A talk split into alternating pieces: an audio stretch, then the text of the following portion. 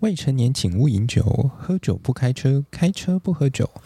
欢迎酒商干爹来赞助本集节目播出。Hello，大家好，欢迎来到森林边缘，我是语音。今天节目刚开始呢，我们先来跟大家宣传一下好了。最近在四月二十到二十三号，就是呃节目开播的前一天。然后到礼拜日，在台北南港展览馆有木工机械展，然后反正就是会展一些木工相关的机械嘛，范围就是它的产业范围其实还蛮广的，大家可以自己上网上网络它的网站上面去看一下，我会把。嗯，它的连接放在资讯栏，然后啊，它在二十一跟二十二的下午两点到五点有各就是两天各一场的木结构永续论坛。那请来的算讲师吗？对，应该算讲师啊，就是都不太一样。这样有兴趣的朋友的话，可以先上网去预约登记参观。然后论坛的部分的话，我记得也是要要先报名的，这样对啊，都会放在资讯栏，那大家就自己参考喽。再来的话，今天也前面节目的前面也带大家来看一些我自己觉得哎，最近看到比较有趣的东西。首先第一则的话是日本的清井泽啊，它的有一间比较知名的度假酒店叫做西西伊瓦 House。那他们最近宣布，他们园区内的第三组建筑，那即将要开幕了。那他们请来了一位叫做西泽立卫的，算是建筑师吧。对，那他们就是请他来操刀这一次的建筑，这样。那这同时也是他第一次的，算是一个酒店的建筑作品。那整体的建筑的结构啊，它结合了那种合适的阳台，还有跟那种日式的庭院交织而成的。那在色系上的话，大致呈现有一半是那种比较黑色系，那另外一部分则是木材原色那种木质调的感觉。那他们建筑本身是采用了岐阜县上等的日本扁柏来制作的，对，作为它的一个主要的建材。空间的设计上，我自己觉得看起来还蛮简洁的，可是给人的感觉是就是很有质感的那种简洁感。这样，同时啊，在他们这间的酒店里面也采用了不少的一些艺术品的收藏。然后我自己是觉得，连这些家家具的部分也是很有设计感的。那大家有兴趣的话，可以点点点进去看一下。我自己觉得还蛮值得一看的。再来第二则的话，要提到的是科罗拉多大学的科学家。反正你知道，科学家通常就是一群比较无聊的人，会想要知道、好奇一些奇奇怪怪的事情。那他们就想要知道说。因为最近这几年其实很常干旱，那他们就好奇说，热带雨林假如发生干旱的话，它对于就是二氧化碳的那个碳啊，碳循环的它的影响会是什么？那他们做的研究。反反正就是做完研究之后，他们就发现说，诶，在天然季节性的那种干旱状况下，它其实会抑制这些二氧化碳的排放。可是，假如说这种不正常的干旱一直持续下去的话，它其实会增加一些更肥沃或者是潮湿的热带雨林的二氧化碳的一个释放量，这样。再来是另外一群比较符合我自己喜好的一群科学家，对，一样是科学家。他们在他们是那个奥勒冈州立大学的研究员，那他们就就是因为这几年其实像蜜蜂这类的野生的这些传传粉的一个媒介啊，其实大家主动去重视它，因为毕竟它是一个很重要的授粉的一个授粉者，这样。那那个。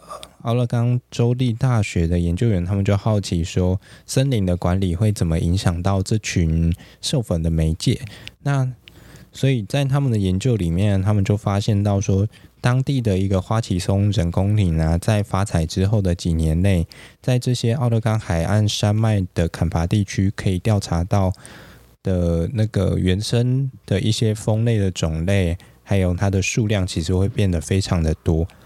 可是啊，随着这些树木的生长，还有树冠的育碧逐渐增加的时候，它们的数量就会急剧急剧下降。这样，那我自己会觉得，呃，我自己的看法是因为其实像这种砍伐地，其实它的有点像生物多样性会突然增加的很高，主要是来自于一些就是阳性的一些植物快速的进入。这样讲白了就是。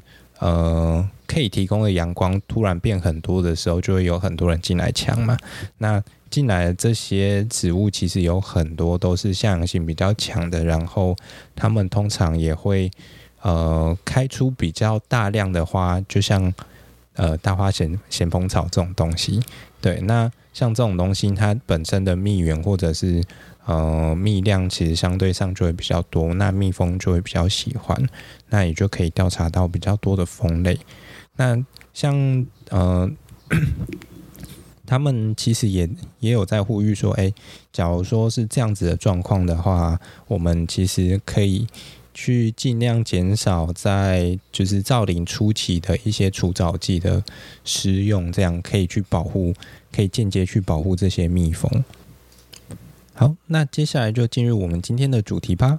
今天我们要来聊横跨两千年的跨千禧发明，历久不衰的木桶传说。说说说，好啦，大家不要每次都觉得我的标题好像都在唬人。我自己觉得我跟那些就是做内容农场那种骗人的标题不太一样。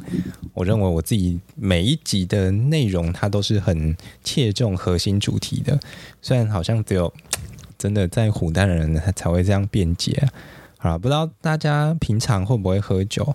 大家觉得一瓶酒好不好喝，它到底是靠什么样子的东西来决定的？呃，总不可能靠下酒菜嘛，对不对？有下酒菜酒就好喝这样。那酒的味道差异啊，其实它主要来自于原料还有桶子。那原料很好理解嘛，但是桶子呢？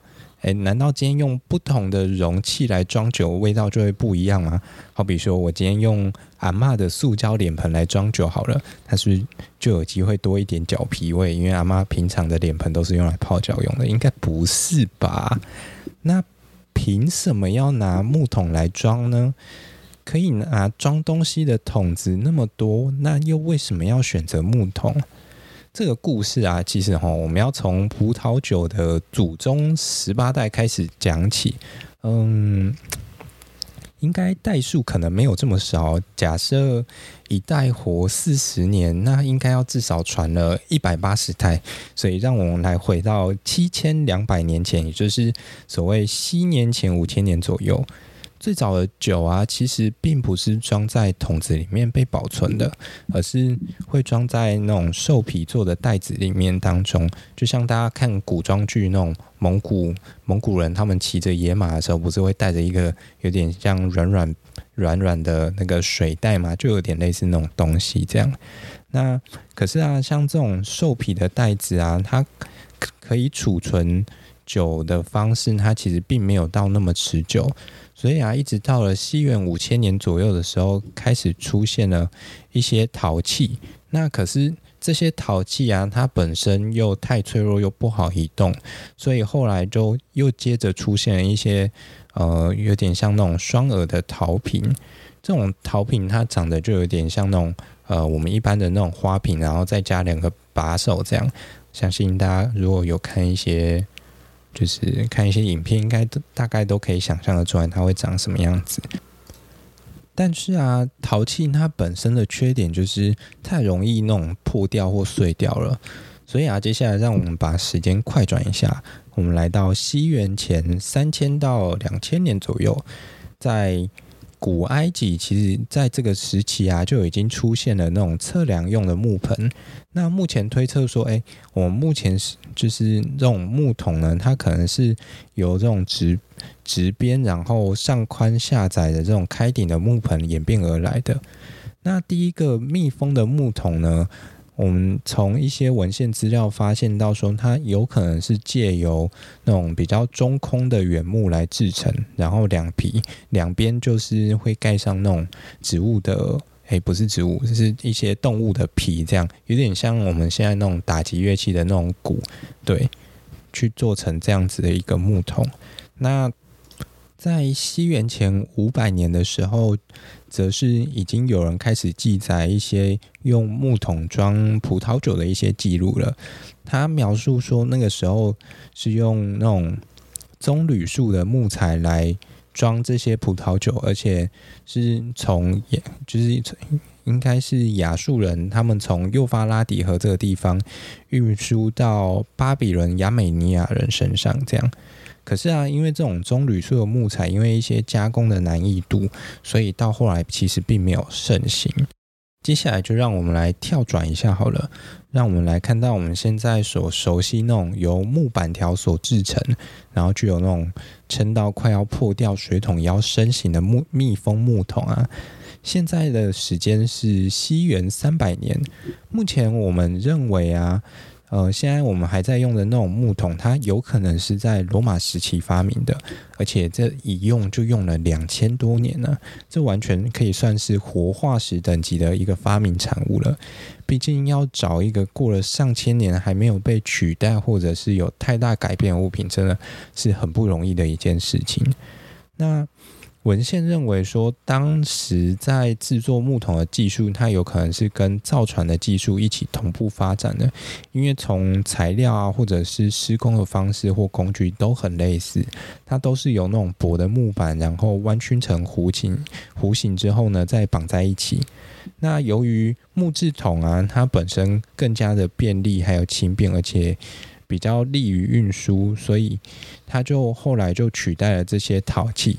那更重要的是，木桶它本身没有像陶器这么容易破裂掉，所以啊，在罗马时期呢，他们就开始比较广泛的运用这种木桶来装一些橄榄油啊，或者是葡萄酒的部分。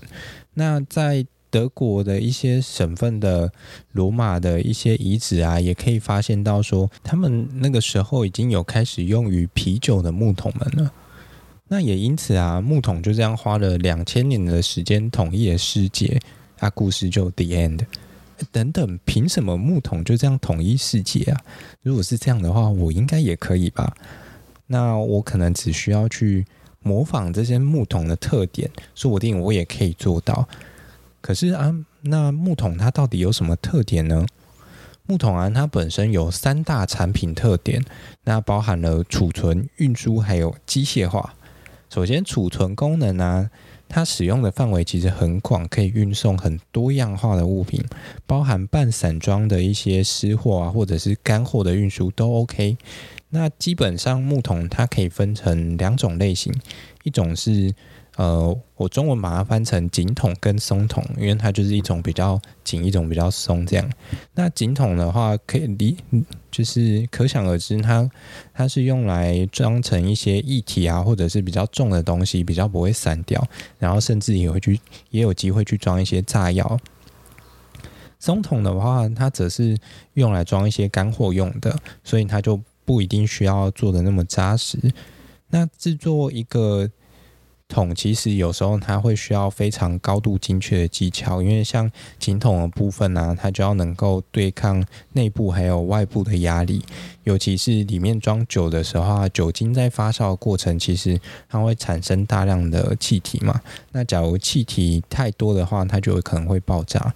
那所以说，哎，其实这项技术在这个时候算是非常重要的。所以啊，森林边缘就决定从声音节目一路做到文章的产出，满足各位不同的需求形式。简单轻松的知识干货，就让 Podcast 频道带你轻松洗脑，找到理想的生活形态。布洛格专栏的金石产出呢，结构化的专业文章内容，解决你对内对外有关于生活的大小问题。怎么样，不错吧？那接下来第二个特点。木桶它之所以很方便运输，是因为在早期都是用海运比较多。那其实木桶它是很方便堆叠在船舱里面的，因为它在每一个桶之间，就是每四个桶中间的那个孔洞上面，可以再叠上一个桶，然后就这样一层一层叠上去。它就有点像是我们庆祝的时候会摆那个香槟酒杯嘛，然后就把它叠得很高，像金字塔一样的那种叠法一样。然后再来啊，木桶它本身的形状算是蛮坚固的，而且很方便处理跟运输。然后再加上当时这个原物料很丰富，然后价格也很便宜，那就像是我的频道一样，只需要一条 RSS 网址，我就可以轻松搬运我的节目到各大 Podcast 平台上架。那当各位喜欢的时候呢，也可以随时简单分享，无负担。节目的内容丰富、幽默又有趣，而且还不跟各位收钱。再来最后一个机械化，由于木桶它本身的圆形凸起的一个形状啊，它其实可以具有那种很特别的一个操作特性，就是能够滚动，它就有点像是内建轮子的一个容器一样，那就如同森林边缘独有的声音，还有频道风格，总是令观众听到欲罢不能，即使停止播放，声音还会继续余音绕梁，有没有完美复制了木桶的三大特性？可是对于木桶而言啊，讲了那么多产品功能，虽然好像解释了它征服世界的一部分，但是随着工业时代的演进啊，早已出现了许多竞品还有替代品，其实没办法去解释说木桶它到底是怎么去维持它的地位的，就好像一代老板创业之后啊，二代总是很难维持公司经营一样。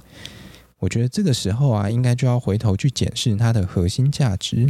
其实对于木桶来说啊，它现在最重要的定位还有核心价值在于说，它已经是一个风味的作手、品味的代言人。不同的木材、不同的处理，会有不同的韵味。好的酒啊，就好像象征着好的格调一样，经过了时间的淬炼之后，会带出不同层次的体验。就好像森林边缘的节目是唬烂啊，不是，是认真的台主呢，再加上生活的传教士，运用不同的题材、不同的灵感，带给各位不同的冲击。好的节目可以给你好的格调，让我过去的专业的累积呢，给你不同层次的体验。所以呢，未成年请勿饮酒。喝酒不开车，开车不喝酒。接下来就让我们进入酒桶跟酒桶风味的探讨呗。品酒啊，虽然还不是我的专长，但至少我可以教大家为什么把酒塞进桶子里会变好喝。为什么木材在做成桶子之前呢，要先做 air seasoning 至少半年到五年以上？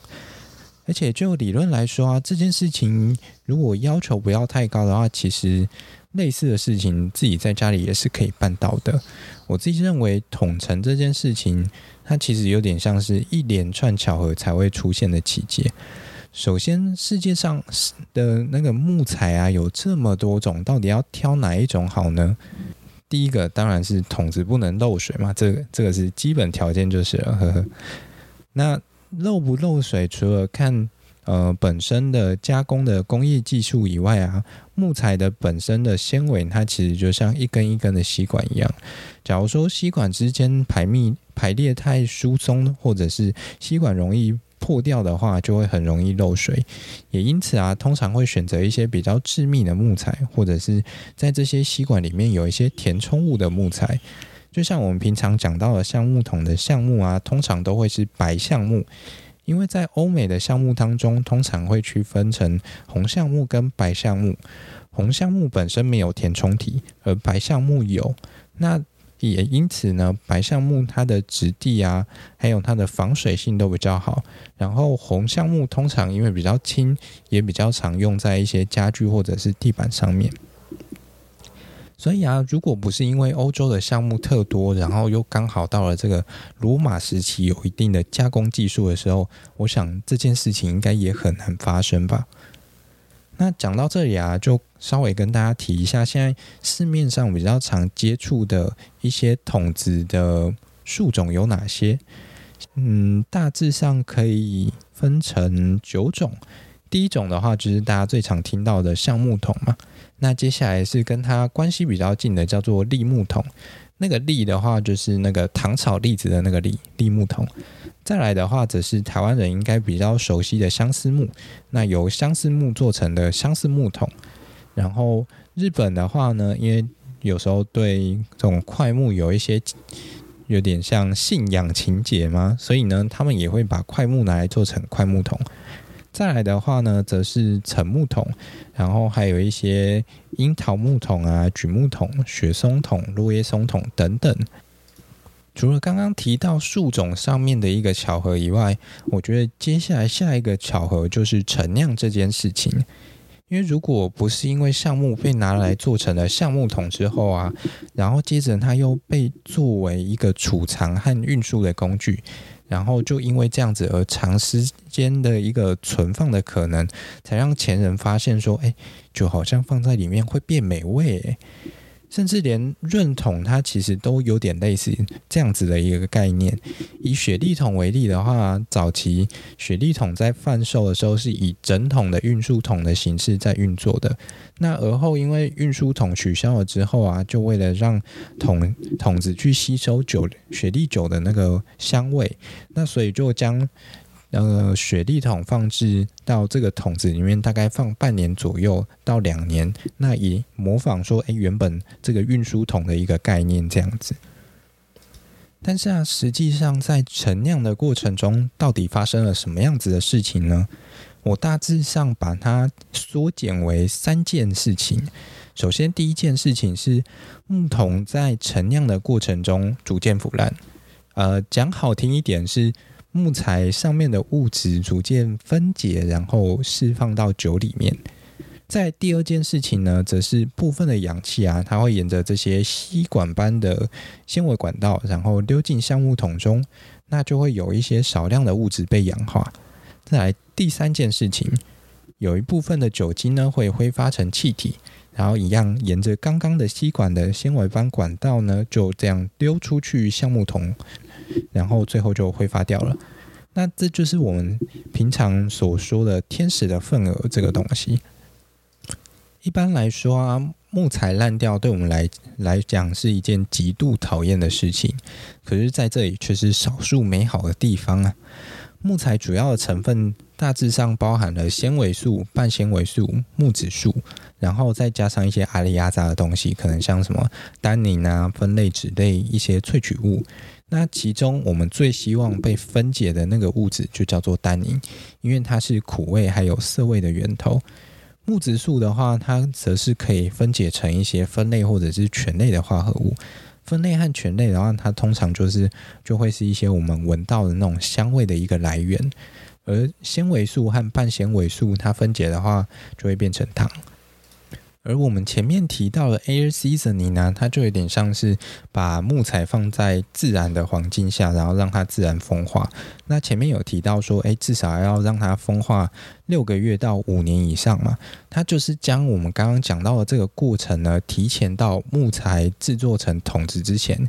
因为现在有一些呃，算是法律上的规定嘛，说，诶，做成那个橡木桶的木材，它必须要是新的，或者是你今天使用的橡木桶必须是新的，所以才会有这样子的一个做法。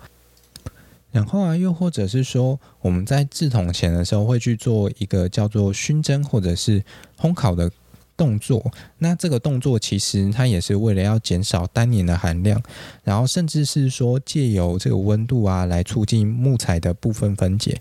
像是威士忌中那个呃烟熏味还有甜味啊，某部分就是来自于烘烤的过程中纤维素和半纤维素焦糖化，然后还有一些物质被分解的一个。原因这样，另外少部分的氧化，它其实也可以去柔化单宁，那可以让酒变得更温润。但是，假如说这个过程太快的话，就会很容易让酒坏掉。而酒精在挥发的过程中，它会因为桶内的空气逐渐比例越来越多啊，那它就会让这个氧化的过程越来越快。那也就是说，假如说。要避免氧化太快这件事情的发生的话，我们就需要去定期的定，就是固定时间去添进行添桶的这个动作。那一部分是去减缓这个氧化速度，那同时间也会因为酒变得越来越浓，那最后使人这个酒的味道更为浓厚。而前面提到的润桶啊，雪地桶它在润桶的过程中，除了有像我们刚刚讲到的这样子的一个功能之外啊，另外一部分它是希望可以让酒桶本身去吸入一定程度的酒液，那就是可以让呃让雪地桶的一个酒香被吸进去。木桶里面，然后接着啊，当这个桶子被拿去酿不同的酒种的时候，它就可以让不同酒种的酒香可以相互混合，以产生出一个新的风味来。既然提到了雪莉桶啊，当然要顺便提一下索雷拉系统。索雷拉系统它是一个有点像万年酒桶的概念。索雷拉系统它会将呃，橡木桶叠成有点像那种三层式的一个木桶的层架，然后呢，每次我们在取酒的时候呢，只会取最下层的那三分之一，然后接下来取掉之后呢，我们就会向下注入每上一层的酒，或者是在最上面又添入新酒，这样，然后就会一直这样有新的酒一直灌进去，然后最下面就会有一直呃旧的酒就可以一直被提取出来。可是换个角度来说啊，在这样子的过程中，橡木桶中的橡木味道其实就会越来越逐渐被稀释掉，而且浓度会来越越来越低。那这也是为什么索雷拉系统它本身雪莉酒酒味浓厚的一个原因啊。那既然知道了酒桶风味的来源，那难道没有其他更速成一点的方法吗？毕竟为了喝一瓶酒而花上大半辈子来等待，好像有时候对于一些人来说，这代价有点太高了。而且时间是一种金钱难以购买的资源呐。所以呢，在这个时候，科学就要发挥它的功能和价值。虽然不是时光包金啊，但至少有类似的替代方案。而且不一定需要仰赖橡木桶来完成这个替代方案啊，我把它称之为叫做木片茶包。等我解释完，我相信你们一定会觉得这个形容实在有够贴切的。我们前面已经讲到，木桶的风味来源是来自于木桶分解之后的物质啊，它融入酒当中所造成的。因此，不管它是怎么分解，或者是在哪里分解，应该都可以吧？只要会分解，应该就可以了。所以啊，那是不是把已经分解或者是分解一半的木材泡到酒里面就好了呢？只要透过一些简易的熏蒸或者是风化处理之后啊，把木材泡到酒里面，让物质释出和酒融合，应该就可以创造出类似的风味了吧？这样的话，即使是不锈钢桶，甚至是阿嬷的塑胶脸盆，也可以仿造出各种桶子的味道出来喽。尽管这样子的工法，它做出来。比较像是陈酿的刺激品，但我认为这样子的做法，它最重要的特点是在于说，它让味道那个风味的可能性已经无限延伸了。因为我目前用的陈酿的木桶啊，它受限于特定特定的木材种类或者是木材的大小，因为你木材不够大的话，你做不出桶子，然后选错木材的话会漏水。但若是运用这个方法的话，它其实就可以创造出各式各样不同的木材风味的酒出来，就好像茶包里面可以塞进各式各样不同的东西，啊，只要泡下去，味道就会出来了。在日本啊，有一间厂商，他们叫做 Konoki，他们就推出了一款。家用的酿酒桶，然后就配合这种不同的木条，或者是叫做陈酿棒，来让客户可以去享受说在自己家里酿酒的一个体验。这样，那他们推出了有四款：雪油木、樱花木、栗木，还有柳杉，总共这四种。风味的部分的话，我觉得大家就自己买来尝试看看就知道喽。接下来我们来看一下台湾的木桶。台湾近年比较常用到的桶陈技术的，大概就属于啤酒业跟威士忌酒业这两类为主吧。目前台湾用的桶主要也都还是以进口为主，但已经有开始看到一些少数的厂商有开始尝试去运用一些台湾的木材来生产桶子或者是陈酿棒之类的东西了。市面上目前比较可以看到的，应该会是相思树系列的一些产品。那也许有一些听众会好奇说，台湾到底有没有橡木桶，或者是到底做不做出橡木桶？其实是有机会的，因为台湾也有类似于国外用来酿酒的这种橡木，就像日本到了二战的时候啊，他们因为就是没办法从美国或者是欧洲进口一些，嗯、呃，他们那边的橡木桶进来，所以他们就开始制作属于他们自己的水油桶威士忌一样，他们就运用了日本水油这种一种日本的项目来做成的。然后在前几年，好像应该是前几年开桶出来拍卖的时候，那个那个价钱根本就是天价一样，有钱还不一定买得到呢。那只是啊，回到台湾的部分，台湾现在林业才刚重新起步，其实我自己觉得，想要喝到这种台湾橡木桶酿成的酒，可能还要等上不少的时间呢。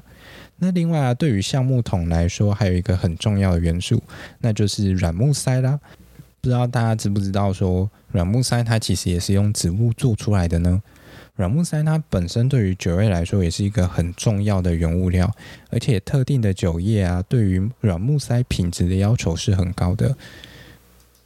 今年为了要推动永续发展呢、其实。呃，相关的一些认证或者是措施，其实也开始慢慢在酒业拓展开来。那像这种 FSC 认证，它对于橡木林的管理啊，或者是软木塞的生产也越来越重要。假如大家还不知道什么叫做 FSC 认证的话，欢迎回去听一下第四集，看一下我怎么跟大家介绍 FSC 认证，它怎么改变我们自己的消费方式喽。那。节目其实这一集就差不多就这样喽。